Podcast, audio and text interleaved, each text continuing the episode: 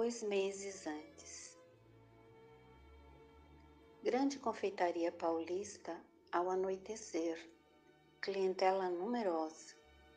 Quando Olavo Dias, denotado trabalhador da seara espírita, se aproxima da caixa para efetuar o pagamento de certa compra, surge a toada. Ladrão, ladrão, pega o ladrão, pega, pega.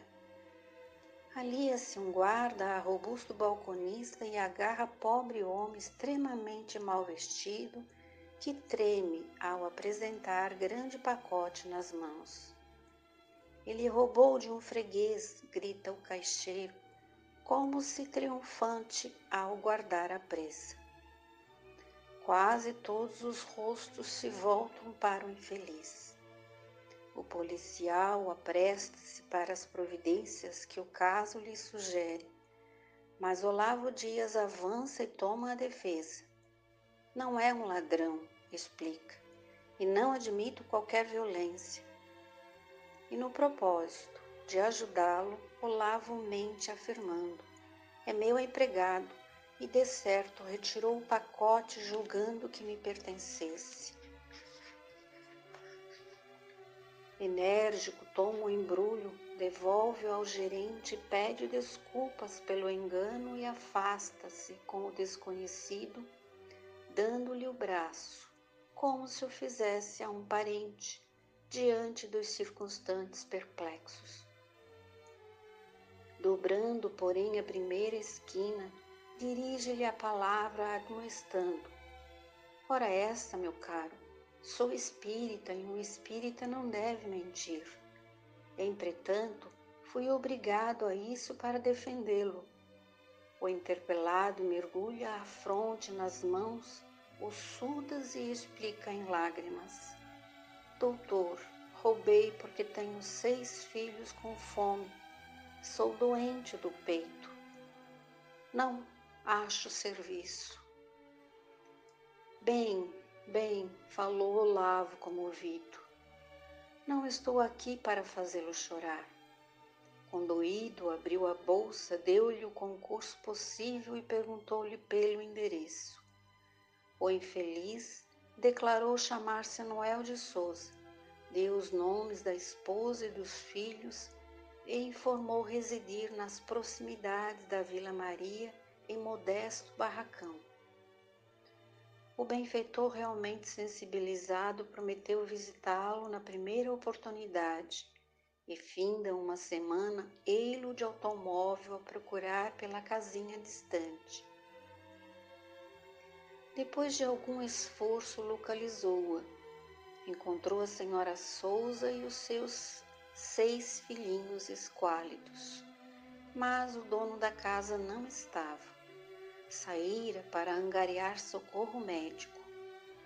Olavo, tocado de compaixão, fez quanto pôde pela família sofredora e, ao despedir-se, ouviu a dona da casa dizer-lhe sob forte emoção: Um dia, se Deus quiser, Noel há de lhe retribuir por tudo que o Senhor está fazendo.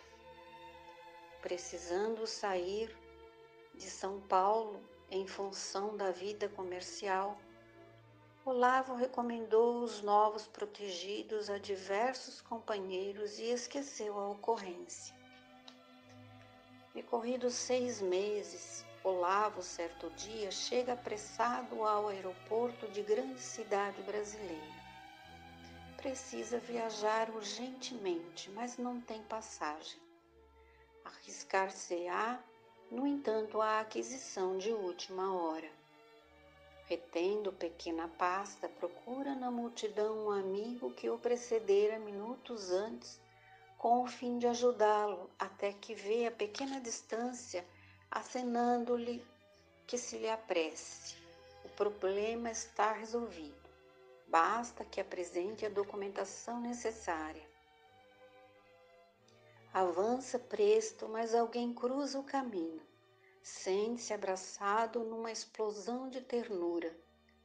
Olavo tenta quebrar o impedimento afetivo, mas reconhece Noel de Souza e estaca surpreendido.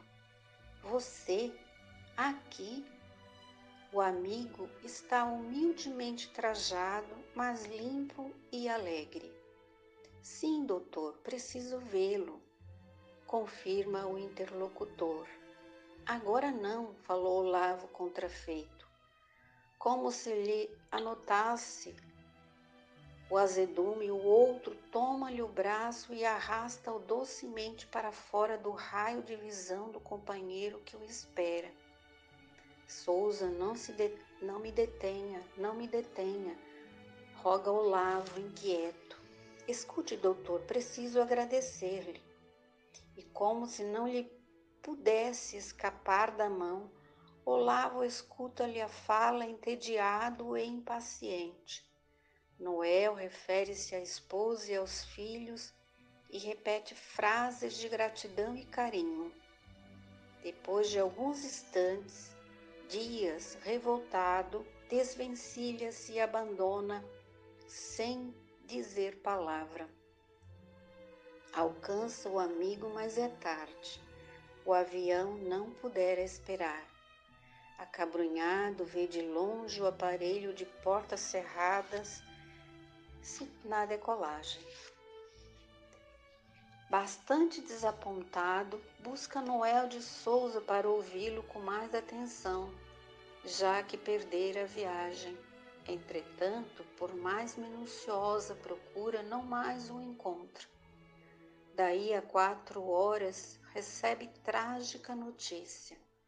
O aparelho em que disputara lugar caíra de grande altura sem deixar sobreviventes. Intrigado, regressa a São Paulo e corre a visitar a choupana de Noel. Quer vê-lo, abraçá-lo, comentar o acontecimento. Mas no lar modesto de Vila Maria veio a saber que Souza desencarnara dois meses antes. Hilário Silva, do livro Almas em Desfile, Valdo Vieira.